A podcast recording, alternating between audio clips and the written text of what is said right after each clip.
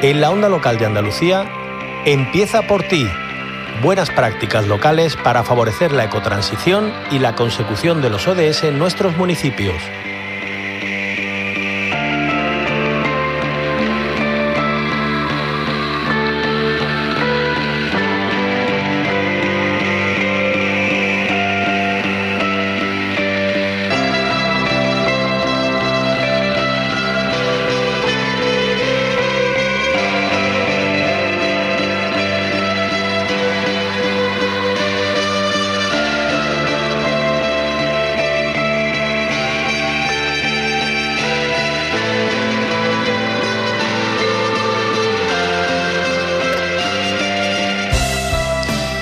En Retos empieza por ti. Hoy nos centramos de manera muy especial en el fomento, apoyo e impulso al emprendimiento en el mundo rural.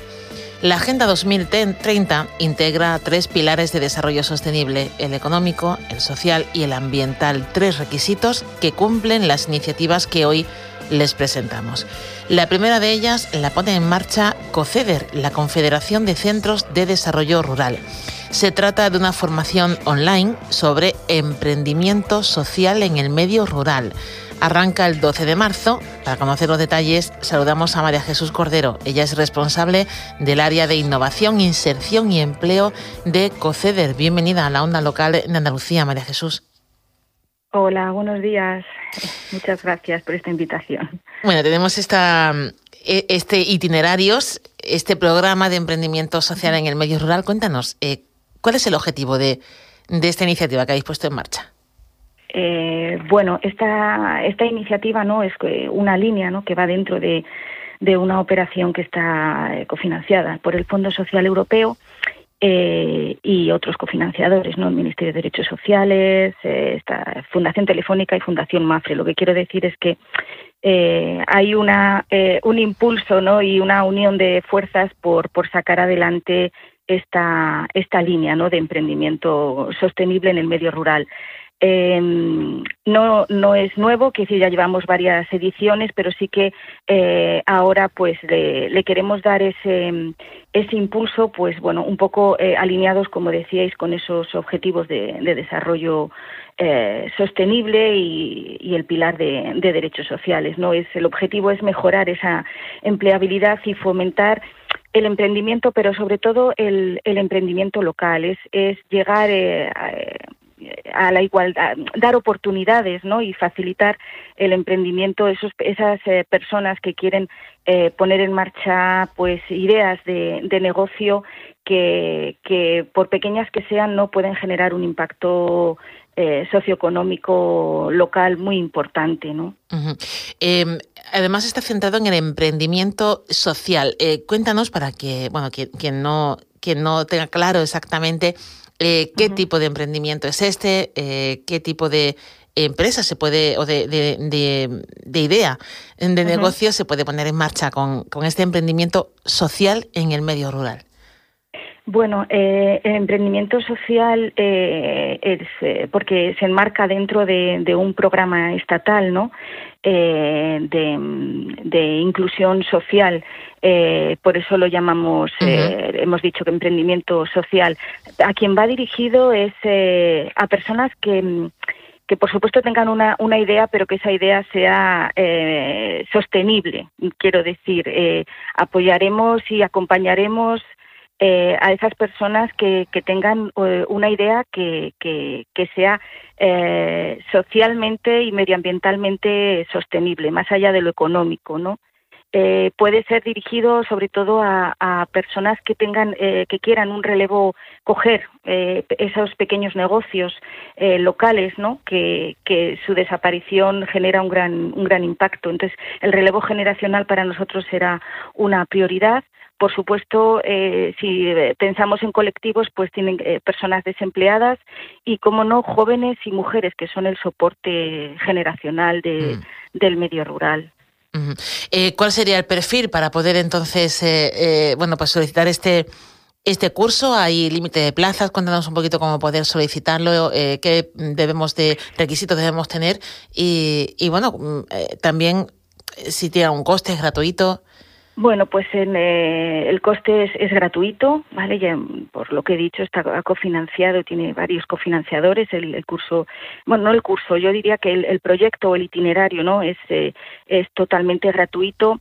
Eh, va dirigido, o pues, o los requisitos que se necesita es que tenga una la persona tenga una situación regular en, en, en España, de, tenga su DNI, su NIE, ¿no?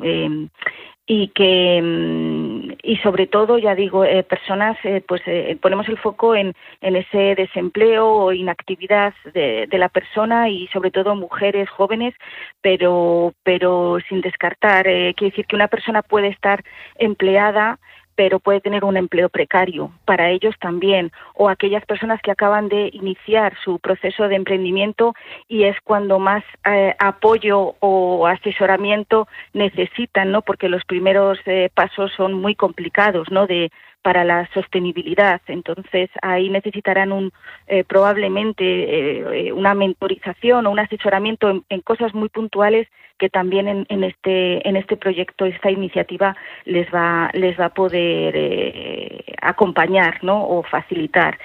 Eh, sí que quería decir que no es un no es solamente la formación no eh, este este proyecto tiene una primera fase de diagnosis de, situación de la persona realmente no es conocer a la persona conocer su idea de negocio saber la madurez de esa idea hasta cómo está eh, y, qué es lo que pretende, ¿no? Eh, cuál es su grado de implicación y dónde quiere llegar. Y a partir de ahí, pues se hace un itinerario personalizado que puede pasar por una formación de estudio de negocio y demás, eh, o puede que directamente pasemos al asesoramiento y a la mentorización porque su idea es lo que requiere en este momento. Em, decimos que es eh, una formación online, o sea que da igual donde vivamos, podemos solicitar y recibir esa formación eh, y ese acompañamiento del que habla María Jesús. Eh, ¿Dónde podemos consultar las bases, los plazos e, e incluso ya solicitar participar en, este, en esta iniciativa? Pues mira, en la página web de COCEDER encontraréis eh, la información de, estos itinerarios de, emprendimiento y allí mismo podréis, se podrá consultar el calendario, el programa y el, eh, el enlace para, para realizar ese formulario. Y ahí empieza ya el proceso, que una vez llegado, eh, pues ya mis compañeros y compañeras se pondrán en contacto con estas personas pues para conocer un poco más. ¿no? Es el, primer paso es rellenar el formulario y ahí empieza, se, pone en marcha todo, todo el proceso. Eh, todo ello, bueno, em, entendemos que también tiene unos plazos, ¿no? Eh, tanto de solicitud como en sí de, de ejecución del curso. Cuéntanos cuáles son.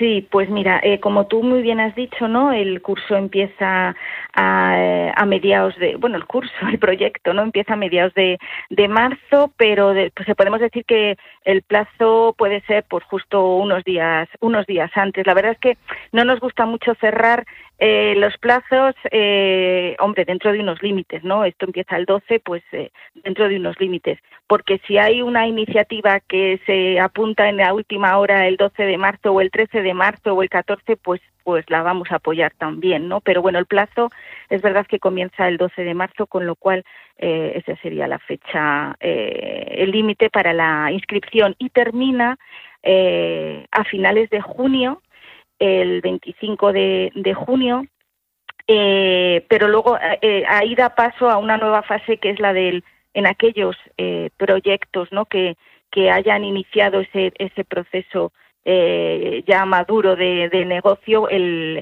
seguimiento ¿no? de, de, por posibles necesidades que puedan surgir en esos inicios que son los más duros. Bueno, pues eh, hoy queríamos eh, ofrecer esta alternativa, este asesoramiento, esta tutorización también y acompañamiento para proyectos locales para luchar contra esa despoblación y también hacerlo con carácter social, inclusión social, garantía infantil, lucha contra la pobreza también, porque ese, bueno, pues son perfiles también muy específicos, aunque no eh, son eh, eh, únicos, ¿no? Los, que pueden solicitarlo, pero bueno, ahí está esta iniciativa de, de la organización de COCEDER, María Jesús Cordero, responsable del área de innovación, inserción y empleo de COCEDER. Mil gracias por ayudarnos a, a conocer más sobre estos itinerarios y darnos toda la información en la onda local Andalucía.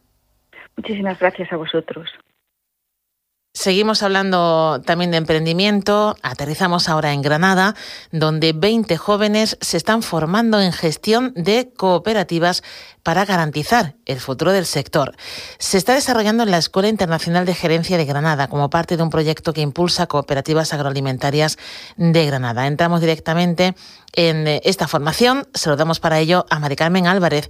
Ella es subdirectora de Cooperativas Agroalimentarias de Granada. Mari Carmen, bienvenida a la onda local de Andalucía. Hola, buenos días.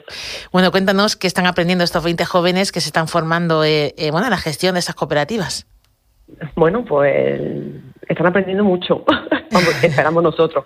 Desde luego, el objetivo de, este curso, lógicamente, no es otro, sino que, que le demos los conocimientos y las herramientas pues, a los miembros de los consejos rectores, sobre todo en este caso a los jóvenes que quieren incorporarse en los consejos rectores, para el desarrollo pues, de competencias importantes que tienen en la gestión diaria de, la cooperativa y, de la relación con, eso, con esos socios. ¿no? Entonces, es importante estar eh, preparado y estar capacitado y tener una formación muy específica porque la normativa de cooperativas agrarias es una normativa pues singular y específica mm, diferente de otra de otra normativa.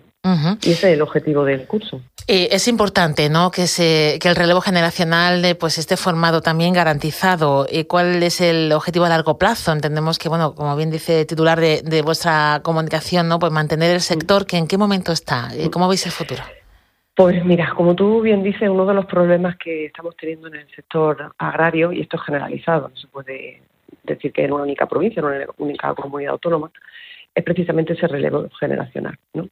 Eh, desde hace años, pues bueno, pues como que el sector agrario pues, ha sido un sector no menospreciado, porque no me gusta utilizar esa palabra, pero un sector en el que muchas veces incluso los propios padres han dicho, no, tú te tienes que estudiar, eh, tú no te dediques al campo, ¿no? Y el campo es un sector primario que lo necesitamos diariamente varias veces al día. Entonces, mm, ese es un problema importante que estamos teniendo pero es verdad que mm, depende del sector. En el sector, por ejemplo, hortofrutícola, pues se ve mucha más gente joven, ¿no? Que en el sector, por ejemplo, del olivar. Pero lo importante es que hay algunos jóvenes que siguen preocupándose por su, por su pueblo, por la zona rural en la que viven y que quieren formar parte de la cooperativa y no solo como socios, sino que quieren, pues bueno, pues aspirar y llegar a ser miembros del Consejo Rector. Por eso la formación de ellos es clave para el éxito y el buen funcionamiento de, la, de las cooperativas agrarias. No es la primera vez que lo pones en marcha, ¿no? Eh, Mari Carmen, ¿qué, ¿cuál es la experiencia?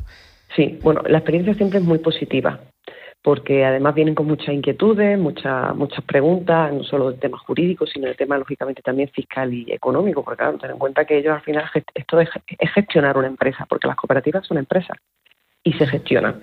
Y, ellos pues vienen con muchas inquietudes, preguntan mucho y como en el día a día de las cooperativas pues hay infinidad y singularidades de, de problemas y de cuestiones que se plantean, pues la verdad que se responde muy bien, muy muy bien. Y, esta es una formación que nosotros desde Cooperativa Agroalimentaria de Granada venimos ofreciendo eh, continuamente y, y, que además no lo demandan, porque vemos que es una, que es una formación muy demandada por, aquí en nuestra. Em, bueno, eh, ya que no lo es la primera vez que lo hacéis, que lo venís haciendo hace años y, bueno, ya para próximas ediciones, quien te esté escuchando, eh, Mari Carmen, eh, ¿cómo puede informarse de cara bueno, a participar en, estos cursos formativos claves para mantener el tejido productivo en el medio rural? Pues mira, mm, lo importante es dirigirse a cooperativas agroalimentarias porque nosotros estamos en cada provincia, cooperativa agroalimentaria de Granada, de Sevilla, de Almería, Jaén.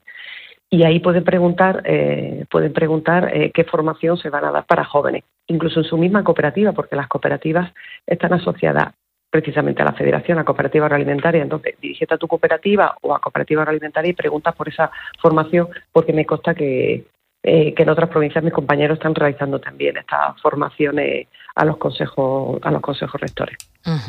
Em, bueno, tenéis además y ya por último el cierre de este curso es una visita sobre el terreno, ¿no? Eh, cuéntanos esa visita en qué consiste, dónde y por qué ha sido la elegida. pues mira, eh, la, efectivamente terminamos el curso con una visita a una de las cooperativas más importantes de la provincia de, de Granada, que es Granada La Palma, que es una cooperativa hortofrutícola, y para que, para que estos jóvenes vean mm, eh, una cooperativa mm, importante y además de mucho peso en la provincia a nivel de Andalucía, y, tengan contacto pues con, con, esa con esa realidad ¿no? que además está en la costa en la costa granadina y bueno pues para ver desde la producción de un invernadero hasta cómo comercializa la palma que comercializa muchísimo porque es una una gran cooperativa y que vean otra realidad y, un ejemplo vivo del día a día y de lo que se encuentran también por otros consejos rectores con, su, con sus socios.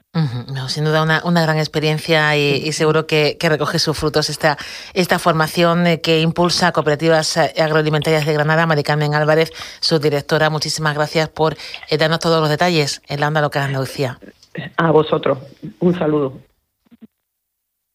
Empieza por ti una producción radiofónica de la onda local de Andalucía para EMA RTV con la colaboración de la Agencia Andaluza de Cooperación Internacional para el Desarrollo, Junta de Andalucía.